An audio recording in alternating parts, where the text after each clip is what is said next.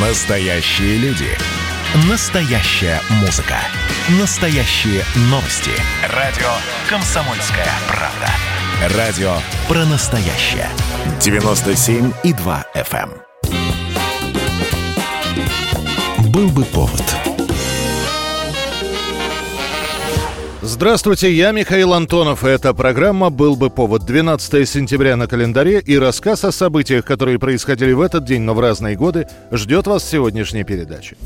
1830 год, 12 сентября. 31-летний Александр Пушкин отправляется в имение своего отца Болдина принимать во владение свою часть наследства.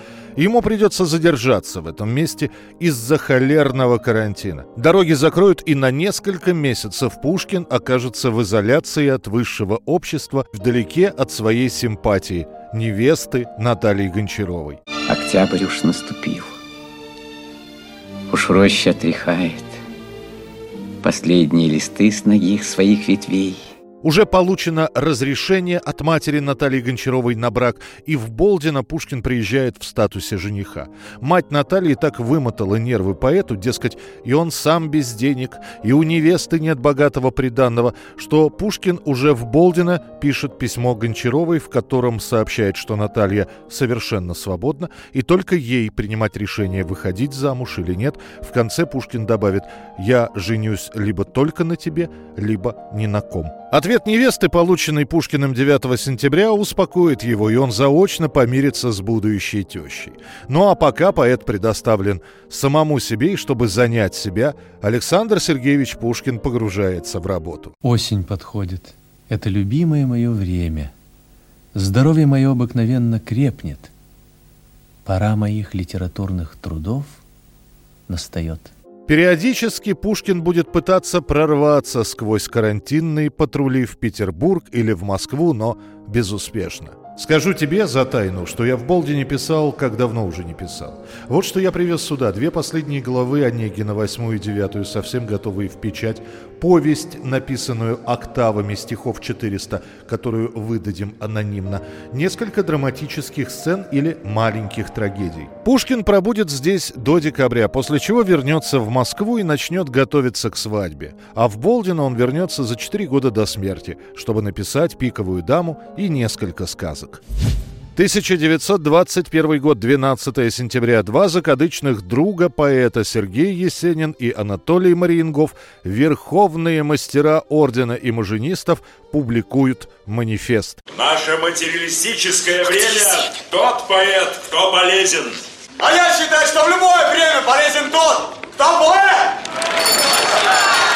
Своем манифесте Есенин и Мариенгов критикуют всех и вся и призывают пойти великим нашествием на старую культуру Европы. Поэтому первыми нашими врагами в Отечестве являются доморощенные верлены, Брюсов, Белый, Блок и другие, Маринетти, Хлебников, Крученых, Маяковский, Верхорнята, пролетарские поэты и имя им «Легион». Мы – буйные зачинатели эпохи российской поэтической независимости. Только с нами русское искусство вступает впервые в сознательный возраст. Начинаем просветительский вечер. Перед вами выступят известные московские поэты и маженисты Анатолий Марингов и Сергей Есенин. Это была провокация и чистой воды хулиганство.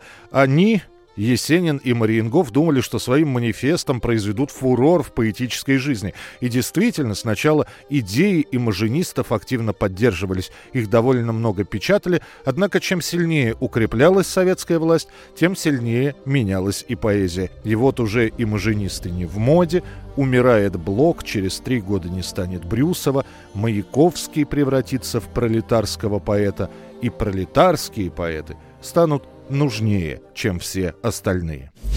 1954 год, 12 сентября. В Краснодоне установлен памятник молодогвардейцам.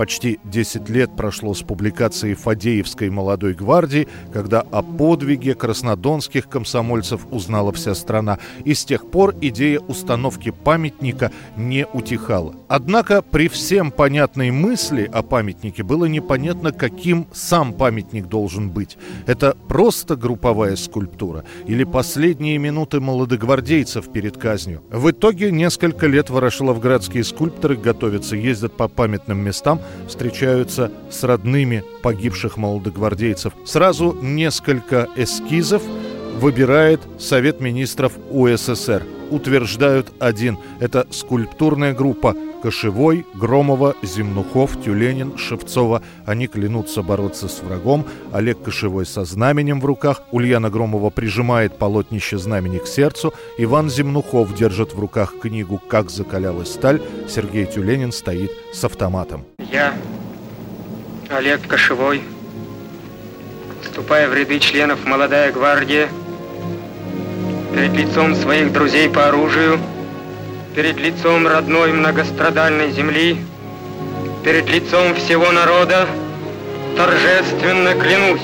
Памятник получит название «Клятва», станет изготавливаться в течение четырех лет и будет открыт 12 сентября 1954 года. 1964 год, 12 сентября. В Италии в прокат выходит фильм режиссера Серджио Леоне «За пригоршню долларов», в котором главного героя сыграл Клинт Иствуд. Обычный спагетти-вестерн, то есть кино, снятое о Диком Западе, но в Европе, казалось бы, ничем особенным не отличается от похожих собратьев Салуны, герой-одиночка, банды грабителей. Однако Леон решил показать настоящую притчу о незнакомце, который приезжает в город и решает помочь местным жителям в противостоянии двух банд. Ты кто такой? Не стреляй! Я Джон Бэкстер. Шериф. Если ты шериф, то проследи, чтобы их закопали.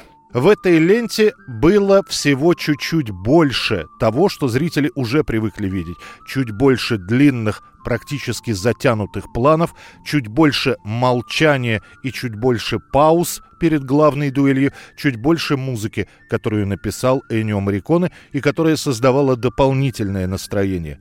После того, как лента с успехом показывается в Европе, ее срочно начинают демонстрировать в США. Критики с восторгом пишут о притоке свежей крови в старый жанр, а Клинта Иствуда, которого еще за несколько лет до этого некоторые продюсеры называли бесперспективным актером, он неожиданно становится главной звездой фильмов о Диком Западе, конкурируя с самим Джоном Уэйном.